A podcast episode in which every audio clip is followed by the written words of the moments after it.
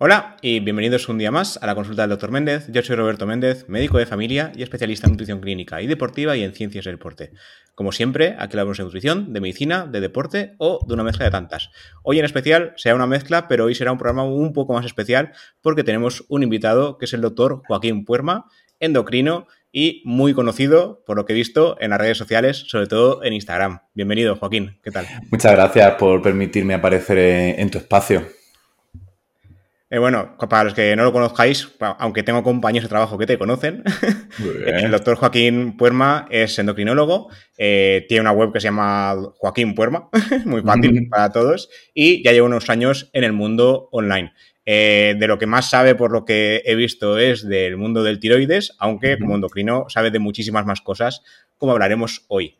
Eh, bueno, preséntate. ¿Quién es Joaquín Puerma? Bueno, bueno, pues yo soy Joaquín Puerma, soy médico endocrino, trabajo en España, aunque actualmente estoy trabajando de forma online en todos los sitios que, me podéis contactar, tanto desde España como Sudamérica como, como Europa, que cada vez me sorprendo de pacientes de, dónde vienen. Y sobre todo mi forma de hacerme conocer es con redes sociales. Eh, empecé con redes sociales durante la pandemia como un poco como hobby, pero luego las cosas pues fueron saliendo mejor o yo fui siendo perseverante y cada vez pues fui generando una comunidad y me fui dando, dando cuenta de cosas que eran necesarias o que podía yo ayudar.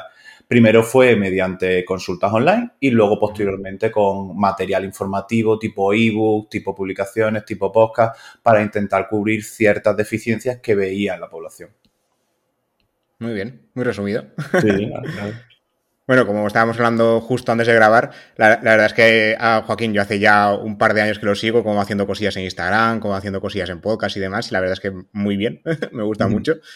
Y hace poquito, justamente por el tema de Instagram que comentábamos, te preguntan una cosa que me parece muy buena pregunta, porque incluso mis pacientes no lo llegan a tener claro en la consulta de atención primaria y por mucho que se lo expliques es como darse cabezazos contra la pared. Eh, te preguntaron por qué hiciste endocrino. O sea, realmente un endocrino, ¿qué es lo que hace? Porque yo te digo mi perspectiva de, los pacientes, yo sé lo que es un endocrino, obviamente, pero los pacientes tienen, un concepto de que un endocrino es, como una especie de, amalgama entre médico y nutricionista, que, solo hacéis dietas, y yo explico, no, tú sí quieres una dieta, existe un profesional que es el nutricionista, un endocrino evidentemente sabrá de esto, pero un endocrino sabe sobre todo de hormonas, ¿no? Sabe de muchas más cosas.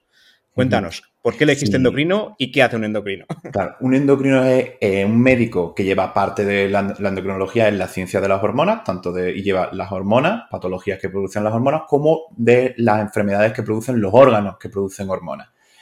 Eh, de respecto al campo de la nutrición, aunque la propia especialidad diga endocrinología y nutrición, realmente la nutrición que un endocrino puede llevar, para que la gente lo entienda, es cuando el hecho en sí de comer no es suficiente. O sea, cuando necesita la nutrición por sonda o por vena o por eh, productos especiales, que no es comida de, no es comida tradicional que se puede preparar en la cocina.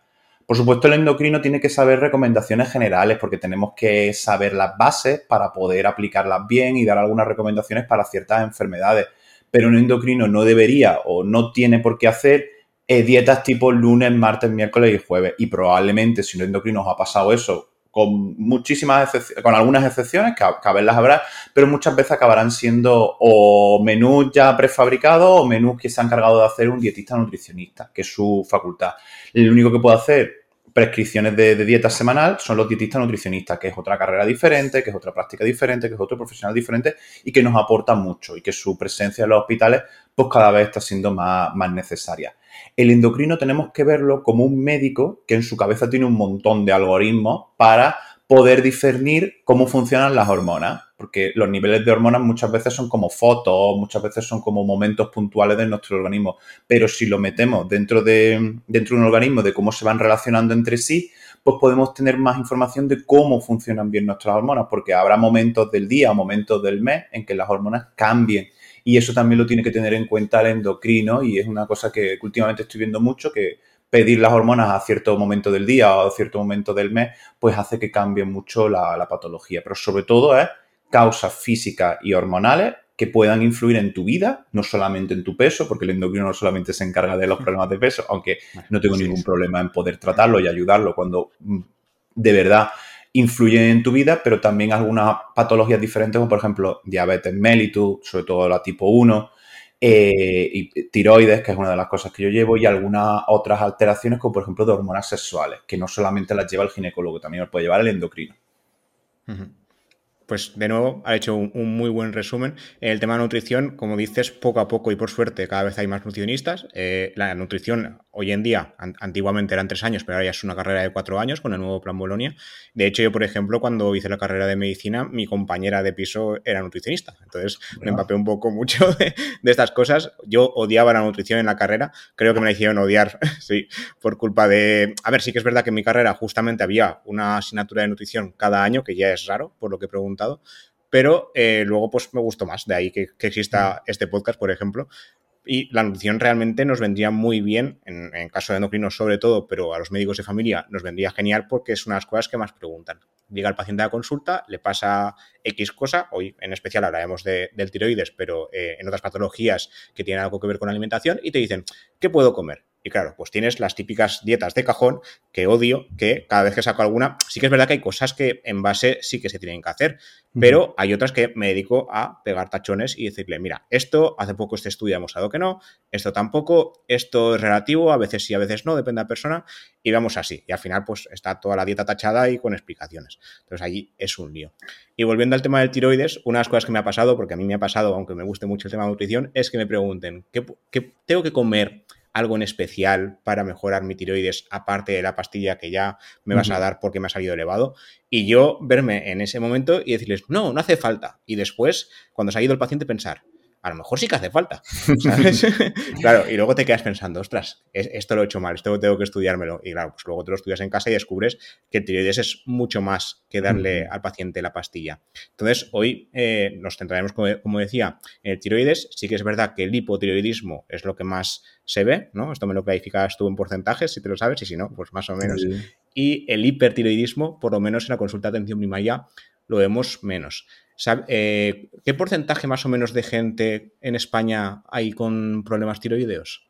Pues en torno a un 5, un 10% de personas pueden llegar a tener problemas tiroideos y un 90% es hipotiroidismo de, Hashimoto dentro de lo que es el, el mm. hipotiroidismo. Así que muchas veces de las recomendaciones que nosotros damos, pues nos hagamos centrando en ese tipo de patologías simplemente porque intentamos abarcar el máximo número de personas y decir las cosas lo más generales posible. No, no nos gusta irnos a, los casos más, específicos.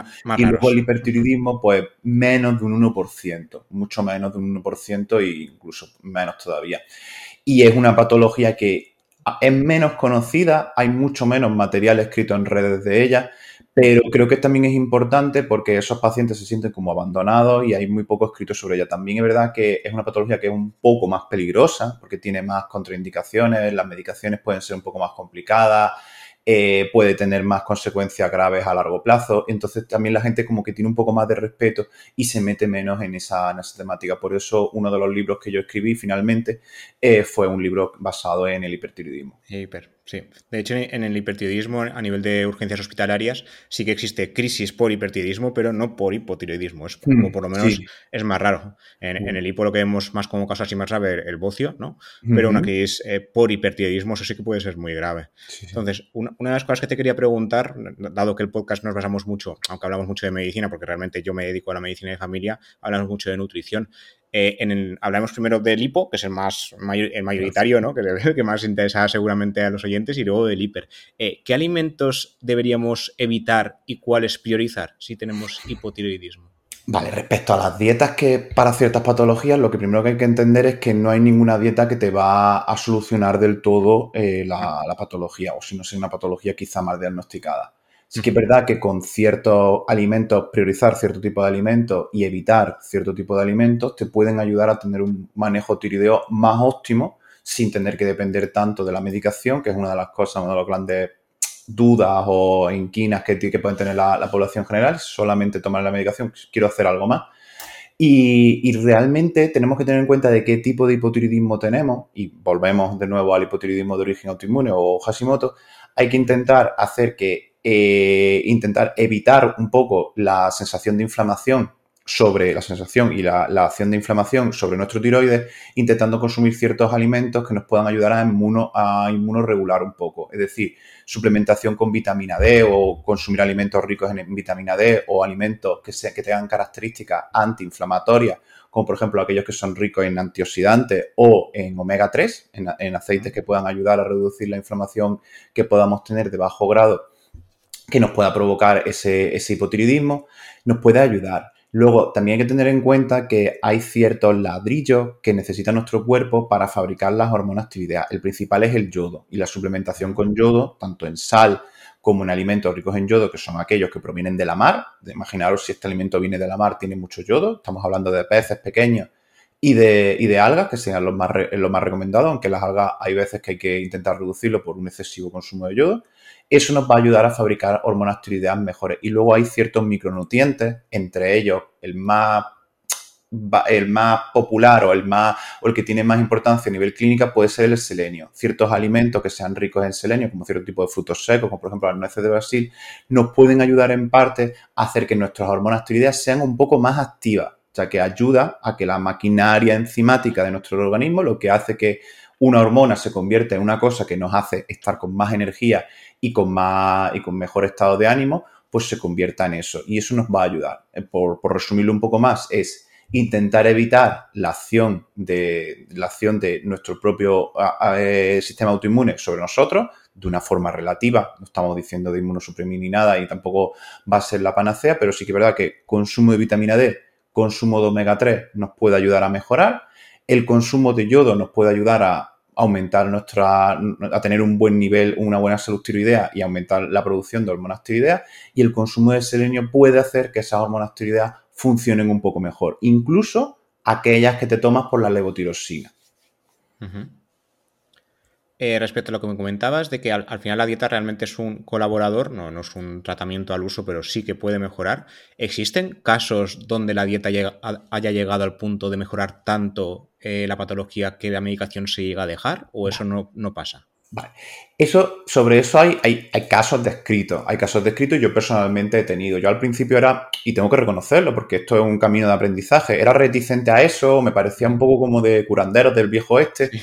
Pero luego poco a poco, cuando vas viendo casos, piensa, hostia, es que en este tipo de cosas podemos ver no tanto reversiones de enfermedad, es decir, tomar X nivel de Eutirox y no necesitar Eutirox, eso muchas veces incluso puede llegar a ser ciertos diagnósticos inadecuados o pautas que no eran del todo necesarias, que ahí también puede haber, que, se tiene ese caso. Pero sí que es verdad que con ciertas suplementaciones, con ciertos productos, sobre todo ya hablando de suplementación, porque las dosis son un poco más altas, con dieta puede ser un poco más difícil. Sí que hemos conseguido que personas que tenían un hipotiroidismo mal controlado con dosis muy elevadas eh, relativamente a su peso y relativamente a su eh, patología tiroidea, pues se reduzcan hacia unas dosis mucho más pequeñitas y con un, control tiroideo mucho más estable. Que eso al final el paciente es lo que acaba agradeciendo. Y luego ya no tanto la pérdida total o la, no necesidad de tomar la pastilla de tiroides, sino el solventar esa sintomatología que a veces es persistente, aunque nosotros los médicos en la analítica veamos TSH en rango, hormonas tiroideas en rango, con la suplementación y con la dieta lo que sí que debemos de aspirar es a tener mayor calidad de vida, no a cambiar el número que nos viene en la caja del utiros. A mí me da igual, o utiros o levotirosina, a mí me da igual que en vez de 88 haya 50. Hay gente que le importa y yo como médico pues le facilito esa tarea, pero lo que yo creo que es más importante y lo que al final acaban agradeciendo es mejoría de la sintomatología, porque hay ciertas personas que a pesar de tenerlo en rango tenían sintomatología persistente. De hecho, esto, que acabas de nombrar hace poquito, el tema este de que, a ti realmente la dosis no te importa mientras se vaya controlando la, sintomatología, hay gente que sí que se obsesiona mucho. De hecho, yo, he tenido un par de casos en la consulta de que, claro, nos ha tocado pues, ir subiendo dosis porque además la TSH salía muy elevada en la analítica y no, tenía sentido. Y le preguntaba si habían cambiado dieta, ejercicio, no cambiaban nada, pero eso subía, pues claro, tienes que subir dosis porque se está yendo. Y se asustaban mucho de llegar a dosis, claro, si llegas a dosis de 150 ya es una dosis bastante elevada y te preguntaban, ¿y por qué? Y yo, a ver, si no has cambiado nada de la dieta, no tengo una explicación clara. Y muchas veces lo que yo creo que pasa es que sí que cambian algo de la dieta y no se dan cuenta. Eso es lo que yo creo. No sé si tú tienes algún caso así raro que te haya pasado. Hay varios sospechosos habituales. En este tipo de cosas hay sospechosos habituales. Vamos primero quiero hablar sobre una cosa que has, dicho que es muy, muy, muy interesante, es sobre la cuantificación de la enfermedad. Es decir, cuando tenemos un numerito, cuando tenemos un asterisco o una cosa en la analítica que nos dice de forma cuantitativa, no ni bien ni mal, ni una escala del 1 al 10 o una escala de dolor, pues nos asustamos más porque lo interiorizamos más. Vemos mejor una imagen, vemos mejor una, alteración analítica, un número que se eleva, un número que baja, nos preocupa más porque lo podemos entender mejor. A veces el ser humano funciona así y lo, le damos más importancia y, es una cosa que, que, pasa humanamente que a mí también me ha pasado. Y luego desde el punto de vista de cuáles son los sospechosos más habituales para la subida de dosis de, de levotirosina, pues eh, hay varios sospechosos decir que tu enfermedad esté progresando, es decir, cuando tenemos una afectación autoinmune, tu tiroides poco a poco va bajando de función si no hacemos nada para intentar corregir esa causa. Entonces, vamos necesitando hasta dosis de sustitución plena. La dosis de sustitución plena, aunque cada mundo, cada persona es un mundo, se podría decir que es tu peso por 1,6 aproximadamente. Si yo cogiera a una, una persona random por la calle le cogiese, lo agarrase, lo secuestrase, lo, pusiese en una, silla, con una, le, le, hiciese una cirugía tiroidea y se lo quitase y no quisiera que muriese por falta de hormona tiroidea, la forma más fácil de calcular su hormona tiroidea es su peso, por ejemplo, 100 kilos, pues tendría que ponerle 160 de eh, o 150, aproximadamente sería eso. Entonces, cuando vemos que una persona está llegando a esos niveles de hormona, de hormona tiroidea por su peso, pues empezamos a pensar que su tiroides deja de funcionar o que ya está funcionando muy poquito, porque sería como la, lo, que yo, lo que consideramos los médicos dosis de, sustitución completa. ¿Qué otros problemas puede haber? Pues que esté tomando ciertas sustancias que inhiban la absorción de tiroides. Ciertas sustancias como pueden ser café, té, alimentos muy ricos en hierro, alimentos muy ricos en, calcio, algunos protectores gástricos, como por ejemplo el Almax. Eso mm. también alimentos ricos en soja que también pueden hacer que están asociados a un mayor cuidado de la salud. Esa persona que se interesa un poco más por su salud porque va viendo cómo las analíticas van saliendo peor, intenta tomar un yogur de soja en el desayuno. Y eso no es malo, sino que simplemente necesita un poquito más de dosis porque no la absorbe del todo bien. Y luego hay otros problemas que pueden justificar el aumento de, el aumento de TSH porque se absorba peor por otros motivos, como por ejemplo Helicobacter pylori, eh, sobrecrecimiento bacteriano, celiaquía. Ese tipo de cosas también puede hacer que la pastilla necesite menos y no es que su cuerpo esté más enfermo, sino que absorbe menos, que también en parte puede ser porque esté más enfermo, que tenga condiciones negativas ahí, pero que hay que relativizar eso y decirle a, a las personas o intentar explicar a las personas que funciona así de esa manera y que vamos a encontrar las causas que pueda hacer que siga subiendo la cosa. De, hecho, en este sentido, el, tema de que hay que tomar la, pastilla en ayunas es, una cosa, es una guerra que, con algunos pacientes es como perdida porque lo repites y lo repites. A mí me pasó un caso, en este caso, cuando aún estaba haciendo la especialidad, estaba en la residencia y estaba rotando por endocrino. Y vino una señora que tenía una TSH, no sé si era de 200. Y yo me asusté y yo digo, eso es incompatible con la vida. Pues no, después descubrí que no. Y el problema era que le preguntamos a la paciente y nunca había tomado la pastilla en ayunas. Y claro, desde que se la dieron no hizo ningún tipo de efecto. Y le iba subiendo y ella dice, a mí esto no me hace nada. Normal. Claro, la pastilla se tiene que tomar en ayunas, igual que los protectores gástricos, pero no se tienen que tomar juntos porque si no, pues se autoinhiben. Entonces ahí hay un problema. Pues esto aún repasándolo continuamente, aún tengo pacientes que aún me toca volver a repasar y decir, ¿te has tomado en ayunas? Ay, bueno, eh, pero me lo puedo tomar con no sé qué. Y yo, no, en ayunas es en ayunas, es sin nada más, porque si no nos absorbe, yo te puedo ir dando dosis y dosis y no tendrá ningún sentido.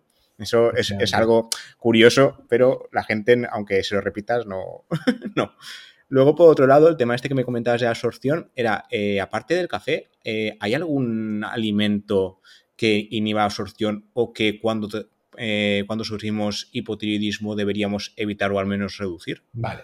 sobre todo el, la más, más controvertido, el, el que más se dice es la soja. los alimentos ricos en soja inhiben per se la absorción de, de que es una de las cosas que piensan que la soja está prohibida en, en hipotiroidismo yo lo hago de una forma un poco más relativa, porque no me gustan los blancos y negros, sí que digo que hay que tener un consumo moderado, porque aparte la soja se ha demostrado que puede inhibir un poco la función de ciertas enzimas tiroideas. Entonces, no quizá vivir con una dieta asiática, yo es que me centro mucho en mi, en mi, población, porque todavía me considero un médico español, y realmente los españoles no consumen soja de forma diaria o no suele ser un alimento, a no ser que sea vegetariano. a no ser, eh, que, sea un alimento que metan todos los días. Entonces, por ejemplo, grandes tripotadas en restaurantes asiáticos, pues quizás no sea lo más, lo más adecuado para, una persona con, con hipotiroidismo. Y luego, eh, por el tema este que te comenta de alimentación, eh, yo sí que tenía entendido que, por ejemplo, las crucíferas, en plan col, mm. brócoli, todo esto, eh, ¿se debería evitar o se debería reducir? Ahí tú qué, Se debería, se debería de. sí, yo ese tipo de cosas tampoco en blanco y negro no las pongo, pero también las crudíferas también es un, un alimento que inhibe un poco la función tiroidea y también se ha relacionado con que son alimentos pociógenos, es decir, que tienden a aumentar el tamaño del tiroides por ciertas sustancias que tienen dentro del alimento aquí, bueno, al final es lo que hablamos, bueno, también en el podcast lo, hablo mucho, que las cantidades eh, importan y eso de esto no, esto sí, a mí es una cosa que tampoco me acaba de gustar y que al final, cuando lees estudios, en los estudios sí que lo hacen muy así, muy esto lo quitamos restrictivamente totalmente, pero es que en el mundo real no se puede hacer. A ver, por ejemplo, si uno tiene eh, intolerancia al gluten, pues sí, porque si no, al final, pues tiene síntomas que son incómodos para la vida. Pero en otras cosas, cuando decimos, no, es que esto lo tienes que quitar sí o sí, porque es que si no, y en este sentido, por ejemplo, las, crucíferas, que sí que suelen ser famosas por el tema de, ser eh, alimentos bociógenos, yo siempre he pensado eso, que, reducir sí, pero que quitar del todo, a lo mejor 100% no haría falta, depende de la persona, que hay personas que, que son muy obsesivas ¿no? con el tema de comer, pues este alimento lo como todos los días. Pues a lo mejor no, porque te estás haciendo daño a ti mismo, ¿no? Entonces, en ese sentido, pues llegar a quitarlo a lo mejor igual vendría bien, pero lo ideal sería pues eh, reducir. Eh, del hipotiroidismo creo que lo hemos tocado todo, si no nos hemos olvidado nada especial, si no se te ocurre nada. Entonces, si quieres, pasamos al hipertiroidismo. ¿Qué nos puedes contar del hiper? Sobre todo, como, como, es algo eh, más raro, ¿no? En comparación al hipo, ¿qué síntomas suele tener? O sea, con una persona, ¿cómo puede sentir que tiene hipertiroidismo? Vale. Y con la patología tiroidea tenemos el problema, entre comillas, es que los síntomas, tanto de un lado como de otro, son muy comunes con muchas enfermedades. O sea, estar mal en el trabajo, tener una ansiedad o depresión, tener más agobio de la cuenta, estar pasando por una mala racha, pueden dar sintomatología tanto parecida como de hiper, como, de hipo, como de hiper. Es tener más ansiedad, tener, tener más nerviosismo, eh, tener el tracto intestinal un poquito más elevado, tener un poquito más de temblor, pues son cosas que no son únicas del, del hipertiroidismo. No hay signos que sean exclusivos de la patología tiroidea. Lo, para, si tenemos ese cuadro y, por ejemplo, si tenemos una, una situación que pueda hacernos pensar que tenga relación con el tiroides, como puede tenga molestias a nivel del cuello, hemos tenido un embarazo reciente o tenemos antecedentes familiares de patología tiroidea, pues sí que es verdad que merecería la pena hacerse una analítica, que es ahí cuando salimos de duda. La patología tiroidea sin una analítica y en general la patología endocrina sin una analítica funcionamos súper mal, la verdad. Que una, de una de las deficiencias que tenemos nosotros, pero es lo que sobre lo que trabajamos y tenemos que, aceptarlo. Entonces, el hipertiroidismo entre, sobre todo, lo que va a producir una aceleración de nuestro cuerpo, tanto a nivel de metabolismo como a nivel de, de los órganos como a nivel de los órganos. Es decir, nuestro metabolismo va a quemar más energía y puede tener una tendencia, aunque esto no es así siempre, puede tener una tendencia a la pérdida de peso y una tendencia al aumento del apetito. Y se pierde peso incluso con apetito aumentado. Pero luego también tiene cosas negativas, como por ejemplo los latidos cardíacos van a ir un poco más rápido, incluso puede dar riesgo de arritmia, que ahí ya entraríamos en terreno peligroso temblores distales, sobre todo a nivel de las manos, y algunas patologías tiroideas pueden relacionarse, eh, pertiroideas, como la enfermedad de gripácido, pueden relacionarse con alteraciones oculares, que también es una de las cosas, primero porque es lo más frecuente y es una de las cosas que más temores o que más medios, eh, miedo puede llegar a dar en, el público general, que, le pueda pasar, porque quieras o no, la vista es un órgano de los sentidos casi muy necesario para el día a día y para muchos trabajos. Y, luego algunas alteraciones intestinales, algunas alteraciones como tipo mayor nerviosismo, mayor, eh, mayor ansiedad, mayor tendencia a la habilidad emocional, cosas así muy difusas que si no lo confirmas con analítica no vas a saber si tiene hipertiroidismo o no. Mm. Aquí con el tema del tiroides, normalmente eh, la gente cuando viene muy cansada, lo primero que te pregunta es si tienen anemia o si tienen tiroides. Te, pregunta si, si tienen tiroides. Claro, a ver, desde, mi perspectiva, pues me hace un poquito de gracia, pero la suya tiroides es hipotiroidismo, solo existe el hipo. Y luego ya explicas que tienen todo lo demás. Y con el tema del peso, cuando ganan mucho peso de, golpe, lo relacionan también mucho con el tema de tiroides. Sí que es verdad que está demostrado, como acabas de comentar, que tanto una patología como otra pueden influir en el peso, pero tanto, tanto a tales niveles, yo diría que no. no sé tú en ese sentido que has visto. O sea, quiero decir, una persona que de repente es diagnosticada de hipo, o más de hipo que de hiper, ¿puede llegar a ganar mucho peso de golpe o es solo un colaborador en poca cantidad? Es un, colaborador, esa, es un colaborador porque si nos vamos a los libros, ¿vale? los libros de medicina, sobre todo lo que suelen decir es que con hipotiroidismo franco, es decir, hipotiroidismo marcado, diagnóstico, no leve elevación, hmm. podemos ganar entre 2, 3, 3 kilos de peso pero ese peso sobre todo está, está asociado a la retención de líquidos que produce cierto acúmulo de proteínas en pacientes con hipotiroidismo muy marcado. Acúmulo de proteínas sobre todo a nivel de, las extremidades, de las extremidades distales, es decir, de las manos y de los pies, que se acumula mayor líquido y eso hace que tenga sensación como de mayor hinchazón, hinchazón generalizada durante todo el cuerpo y mayor pesadez. Sí que es verdad también que se reduce el gasto energético basal, pero no llegan a justificar ganancias de peso muy marcadas como 10, 15 kilos. Esas ganancias de peso de 10, 15 kilos en el contexto de diagnóstico de hipotiroidismo existen y pueden tener cierta relación. Porque, por ejemplo, una persona que tiene hipotiroidismo y que su tiroides no funciona adecuadamente bien, si tiene un aumento de peso, las glándulas que corrigen el tiroides van a pedir mayor cantidad de hormona tiroidea. Porque la hormona tiroidea, como he dicho anteriormente, se regula también por peso. Entonces, como no tomamos por pastillas, dependemos totalmente de la tiroides y la tiroides está en un proceso de hipotiroidismo, pues parece que el, hipotiroidismo es mucho más marcado en el contexto de esa ganancia de peso.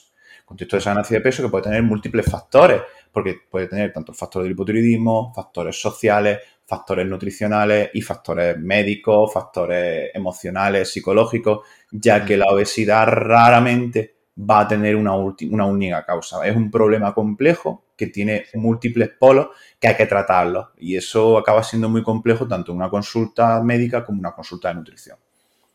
Sí, de hecho, el tema este de, la obesidad, aún hoy en día no sabemos cómo tratarla, porque si supiésemos habríamos ganado mucho. hay, un libro que me, que me, gustó mucho sobre el tema ya, ya, hace años y creo que sigue estando, sigue siendo moderno, no sé si habrás leído, El cerebro obeso, de Luis ah, Me, gustó mucho. Me pareció un poco denso porque sí que es verdad que hablan de, muchas hormonas, con mucho tecnicismo, pero la verdad es que estuvo muy interesante y creo que más de uno se lo debería leer porque ahí te explica realmente que la obesidad, si tuviera una sola causa, lo de, como empecé los programas estos del podcast, lo de comer menos y moverse más para curar la obesidad, pues evidentemente no tiene sentido y hay como 25.000 cosas más que te lo explican. Entonces, eh, el simplificar una patología tan prevalente y que aún no tenemos ni idea de cómo se produce, a mí me parece peligroso, sobre todo hoy en día que se supone que sabemos más que cuando empezó eh, la patología como tal, ¿no? Luego por el, eh, que se me olvidaba preguntarte, por hipertiroidismo, eh, el tema alimentación es similar al hipo, quiero decir, los alimentos, por ejemplo, que has comentado de mantener unos buenos niveles de selenio o de omega 3, ¿también ayudarían a prevenir o a mejorar el hiper o, hay otros? Depende de la causa. Y vamos a hacer otra, otra vez la, mm, extrapolación a que la causa de hipertiroidismo más frecuente en países desarrollados es la enfermedad de Graves-Basedow y sobre todo pensando también en posible público podcast, ya que la enfermedad de Great Basedow es más prevalente en, pacientes jóvenes. Entonces vamos a pensar y vamos a hablar casi todo de esto. Hay otras causas de hipertiroidismo, como por ejemplo nódulos, eh, otro tipo de causas más raras que tienen otro tipo de tratamiento, otro tipo de manejo y incluso muy, muy poco se puede ganar con, con, el enfoque dietético. Respecto a la enfermedad de Great Basedow, que es una enfermedad autoinmune que produce un aumento de la secreción de hormona tiroidea, se puede mejorar tanto con omega 3 como con vitamina D, con un aumento de la ganancia de kilocalorías, ya que también va a ayudar y va a, hacer que el hipertiroidismo sea menos, menos fuerte y vamos a, a también a controlar la pérdida de peso y luego la suplementación con selenio se ha visto, y en esto sí que hay varios estudios, y aquí sí que hay estudios de calidad, que, es raro dentro del tipo de la nutrición y de este tipo de, campos, que suplementación con selenio a dosis de 100 o a dosis de 200 microgramos, que podemos conseguir perfectamente en cualquier parafarmacia o en la tienda con la, con la mayúscula, han ayudado a que la patología tiroidea sea mejor la afectación por los ojos sea menor y que las recidivas de hipertiroidismo sean menores. Entonces, la suplementación con selenio en los casos de hipertiroidismo por 2 es casi, casi muy, muy necesaria. y ayuda mucho a mejorar. En el tema del yodo, hay muchas personas que tanto por las pruebas como por esto deben de hacer una reducción y yo en ese caso sí que, sí que abogo por ello. Y hay que buscar los alimentos ricos en yodo, que yo hice una, hice una recopilación en su momento de, alimentos ricos en yodo, que hay muchas páginas. Había muchas páginas y mucho material disperso y yo lo intenté juntar en una sola, que, lo, vendo como una especie como de folletín de ebook. Y ahí es donde yo doy recomendaciones para hacer una dieta muy baja en yodo o baja en yodo según cuáles sean los requerimientos que tú tienes. Y eso ayuda a darle un poquito menos de gasolina al fuego que puedas tener con el hipertiroidismo. Todo esto de forma metafórica, pero un consumo reducido de yodo en hipertiroidismo, em, hipertiroidismo marcado te puede ayudar a controlar un poquito mejor la medicación, aunque a la, la patología, aunque siempre, siempre vas a necesitar algo de medicación. Sí, en, el hiper, eh, la verdad es que por, mi experiencia vienen bastantes menos pacientes con hiper que con hipotiroidismo, pero suele ser bastante más complicado de controlar, tanto a nivel de medicación como a nivel general de, síntomas. Eh, en el tema del, hiper pasa también, esto ya está hablando también al hipo, el tema que comentamos antes de reducir o incluso llegar a cesar el consumo de crucíferas para mejorar el hipo. En el hiper, ¿habría algún grupo de alimentos que habría que evitar o al menos reducir para estar mejor? ¿O ahí no? Sobre todo es buscar alimentos muy ricos en yodo y dejar de utilizarlos. Porque, por ejemplo, administración de contrastes yodados, betadine, por ejemplo, el betadine, que es ese producto que ya no se utiliza tanto, pero todavía habrá alguna. algún botiquín de abuela todavía habrá betadine. y, que se puede utilizar, pues intentar evitarlo. Sobre todo eso, lo, lo que más podemos ganar es con eso. Vale. Muy bien. Pues creo que lo tenemos todo. Eh, lo de siempre, ¿dónde te podemos encontrar? Y háblanos de, aparte de redes sociales, tienes la web, tienes los ebooks. Sí, sí, tengo un poquillo de todo, le voy, tocando a todos los palos. Pues sobre todo me podéis encontrar en mi web, que es www.joaquinpuermandocrino.com, que ahí es donde pongo mis artículos de blog, eh, de, algunos temas que yo veo que, interesan a mis pacientes para intentar redirigirlos allí y no tener que dar la misma explicación siempre y que ya todo el mundo pueda leerlo. Luego en, mi, en mis redes sociales, que es arroba doctor que es un, Instagram dedicado a pacientes y para profesionales, que no sé si te, escucharán también, Doctor Puerma, DR Puerma es un poco más un tema más como para profesionales, como un, enfoque no más serio, sino más diferente y más hablando entre profesionales de la medicina y, de la salud. También podéis encontrar en el podcast, el podcast de Cuida tus hormonas, que estoy empezando ya la segunda temporada y ya tengo algunos capítulos programados y estoy súper contento de cómo sale y me encanta el podcasting y poder hablar con personas interesantes. Muy bien, pues una vez más, como ya hemos dicho al principio, muchas gracias por haber venido. Ha sido una charla muy interesante. Cada vez me gusta más esto de, cuando hacemos el podcast entre dos, porque yo estoy acostumbrado a hacerlo, hacerlo solo. Es complicado quedar con la gente para, hacer esto, pero cada vez que lo he hecho me ha gustado mucho y la verdad es que espero repetir. Algún día te volveré a llamar. Vale, Pues nada, cuando quieras y volvemos a hablar de, de entre médicos. Muy bien, pues nada, un placer. Hasta la próxima. Hasta luego.